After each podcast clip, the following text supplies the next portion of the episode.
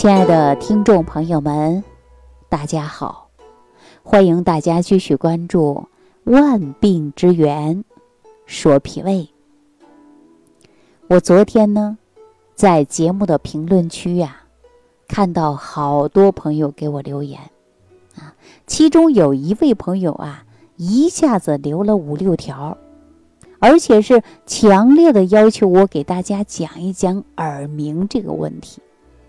那今天呢，我就给大家呀来聊一聊耳鸣这个话题。说到耳鸣啊，其实它是比较常见的一个问题了。现在无论是中年人、老年人啊，都可能会有耳鸣的问题。这个耳鸣是比较常见的，它也是多种因素造成的。说到这儿呢，我也想起来以前呢，我跟我的老师学习。我负责给我的老师呢抄写病历，啊，曾经呢就有一位耳鸣的患者，他呀让我印象是比较深。首先呢，这位朋友呢是北京人，啊，年龄呢又不大，当时呢他是在河北工业大学上研究生，啊，每天的功课呀还是比较紧张的。啊，当时呢，恰好呢，还有一位中国政法界的权威人物到他们学校啊去上课。那我们大家想一想，能听到这样的课也是实属不易呀。他肯定不想错过，于是呢，他就兴奋的去上课了。可是听到一半的时候啊，他就发现他的耳朵里是嗡嗡开始响，啊，但是呢，他是坚持把课听完了。觉得呢特别累，教室的人都散了，然后呢，他就一个人呐，趴在桌子上，眼睛也睁不开。当时又感觉特别困，说这个困劲上来呀，哎呀，这眼睛怎么睁都睁不开，啊，本来呢还有一些问题想趁着这位权威法学界的老师啊请教一下，哈，结果呢就力不从心，啊，错失了机会。其实根据他讲啊，耳鸣的问题呢，是自从上了研究生以后啊，都是断断续续的出现，自己呢也没有当回事儿，以为啊 上火啦，比如说衣服穿厚啦，或者是头发太长啦，或者吃东西吃的火气太重啦，喝水喝的太少了呀，总之，他感觉身体可能都是上火了，就没有太重视。结果呢，在两个月之后，就出现了我刚刚说的这一幕，而且最近呢，感觉啊，这身上啊总是累得很，啊，特别特别的乏。他呢也用了一些清热泻火的药，但是啊，不管用。那研究生其实内心呢对中医呢抱着怀疑的态度，因为他看了很多专家了，到了很多医院都去看了。也用了不少药，见效呢都不大。后来呢，他就来找我的老师啊来看病。那我的老师呢是咱们现代脾胃浊毒理论的创立者。我的老师呢就通过了望闻问切的方法，给这小伙子呀看病，发现呢舌质淡胖，舌苔薄白，脉象呢还是比较虚弱的。后来呢，就问他什么时候开始耳鸣的？是上课的时候耳鸣，下课的时候休息了还有耳鸣呢？有没有减轻呢？啊，就问了他一些问题，他就告诉我的老师说，上午耳鸣现象比较轻，啊，甚至呢感觉不到。如果到了下午稍稍有一点疲劳之后，就开始耳鸣了，特别是上课的时候最严重。说这耳鸣的劲儿啊，一旦上来以后。啊，都没有心情啊，去听课了。所以呢，老师又接着问他吃饭怎么样啊？问问他生活。他说啊，这个饭量不大，但是呢，消化呀还是挺好的。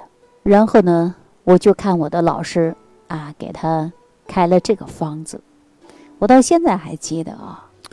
这个方子呢有炙黄芪啊、党参、炒白术。呃，茯苓、生麻、葛根，啊，金蔓子、石菖蒲，啊，砂仁儿，还。有呢炒白术、丹参、炒黄柏，啊炙甘草，就是这个方子，而且一天呢就吃这一副。呃，一副药啊是分早中晚服啊，要饭后服，让他连续啊就吃七天，也就是七副药嘛。结果这小伙子呀，服到五剂之后呢，就说症状明显减轻了，啊，也比平时还有力气了，也有状态了。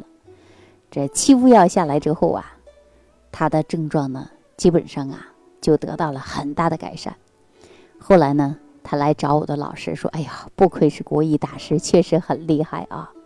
其实咱们中医呀，真的是太神奇了。”那也是通过这件事儿呢，改变了小伙子对中医的认识啊。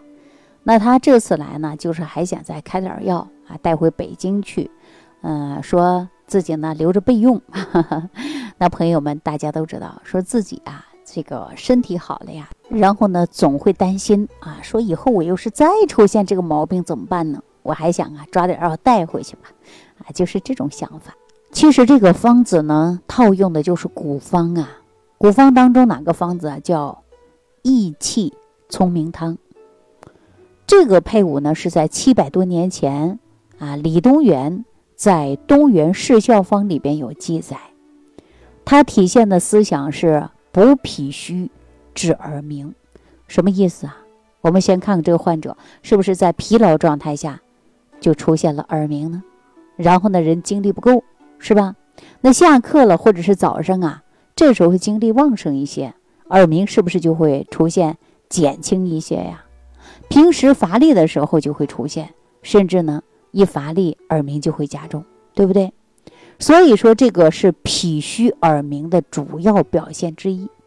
劳累之后的耳鸣原因呢很简单，就是因为呀脾胃虚弱，还有呢脾虚则气血不能正常的去化生，水谷之精微。不能上输于肺，然后这些营养物质呢，也就不能给五脏六腑，其中也会包括耳朵的呀，对吧？所以出现了耳鸣，劳累之后的脾气虚就会越来越严重，我们耳鸣的症状也就会越来越明显的呀。大家都知道，说耳鸣，你说，哎呀，这耳朵嗡隆嗡隆老是响，老是讲课呀，都不能专心听讲，那这不是非常明显的症状吗？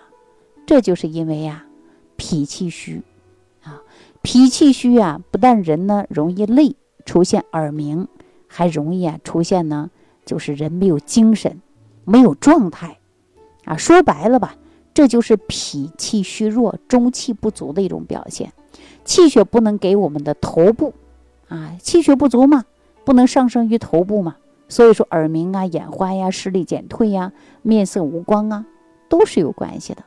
所以说，这个患者的特点呢，就是非常明显的，容易出现的就是累乏，是吧？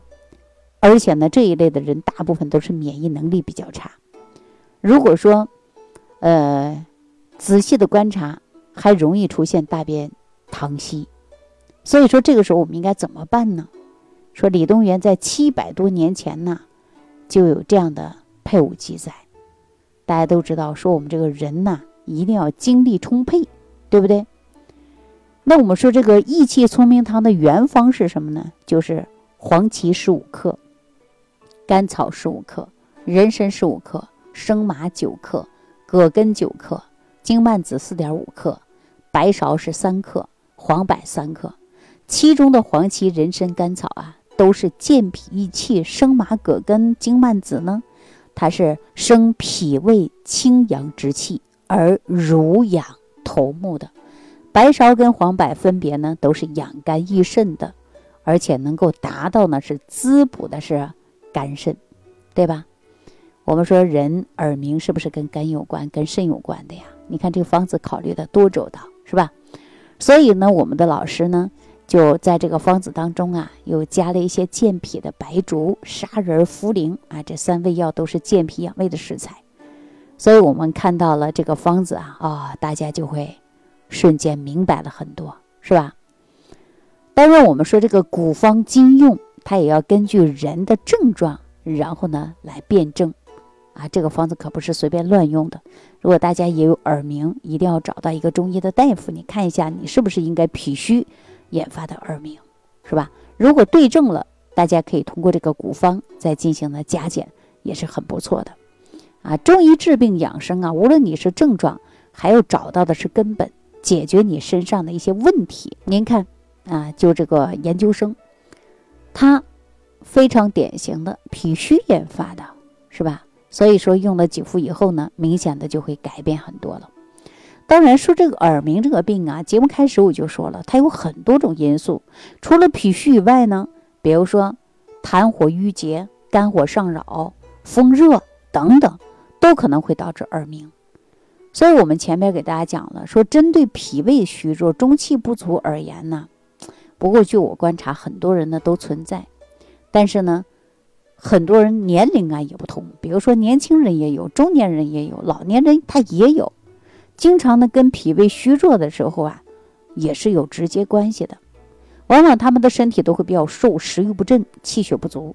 气血不足的人也容易出现耳鸣。还有一点呢，就是非常虚胖的、血脂高的，也容易出现耳鸣啊。它是有多种因素的，所以大家呢，如果出现了这个耳鸣的问题啊，还要找一个中医去看一下。啊，看看到底是哪一种类型。那我今天给大家讲这个耳鸣啊，就是因为咱评论区里边啊有朋友留言，让我给大家说说这个耳鸣啊，说这个耳鸣的问题确实是困扰着太多人了。大家一定要把自己的详细情况，而且呢描述的清楚一点啊，或者留言给我也可以，或者呢你在当地找一个好一点的中医看一下也可以啊。那咱们说这个脾虚啊。它算不算是病呢？大家都知道，说脾虚啊，你平时感觉不到说疼啊，还是哪里有问题，是吧？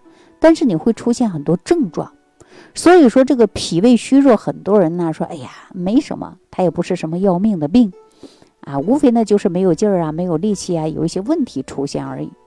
但是我告诉大家，它会给我们身体留下一些养隐患，也就是说，脾胃病啊，它不是小病，我们是需要好好养护的。